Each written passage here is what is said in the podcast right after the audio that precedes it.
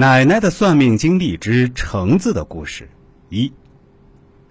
我们镇里的女孩长得漂亮的真的很多，这绝对跟风水也有一定关系。起码我身边认识的这些同学、邻居啊、亲戚啊，长得都漂亮有气质。今天说的这个女孩只比我大几个月，是我小姑父姐姐的女儿，和我并没有直接的亲属关系，但是也很熟，从小一块上学一块玩耍，我一直喊她橙子。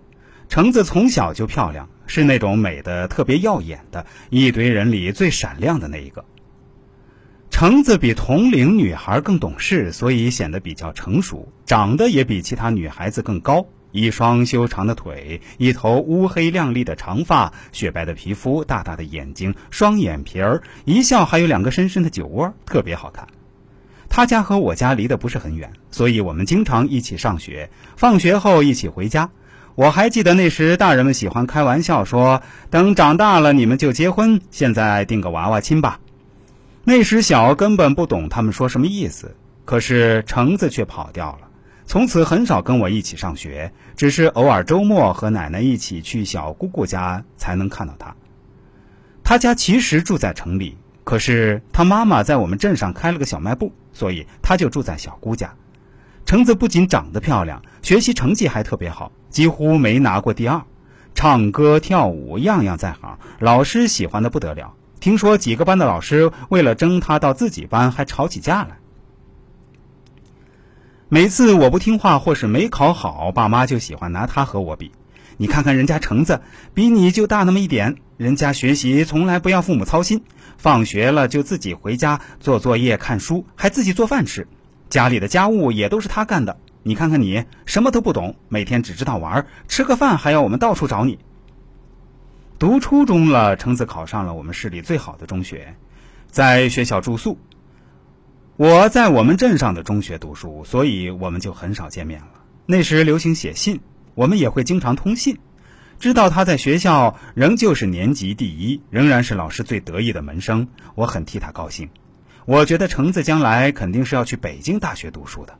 那时候，我常听邻居们说起他，我女儿要有橙子一半就好了，我就要乐坏了。这孩子咋那么听话呢？你看他爸爸常年在外面打工，他妈妈守着店，就没人管他，咋就啥都好呢？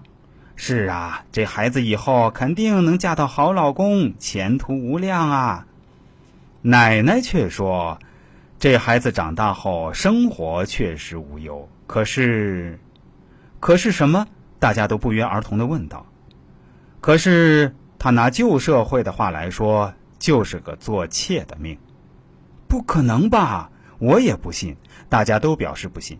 虽然他们家确实有点家风不好，有几个堂姐都是给别人做小三儿了，但橙子这孩子出来从来不和别人乱玩，每天都是乖乖在家看书写作业，他是不可能会那样的。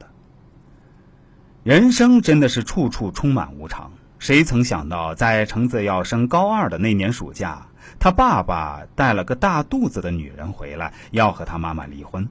他妈妈死活不答应，可是他爸爸去意已决，不管怎么劝、怎么乞求，都是死心塌地的要走。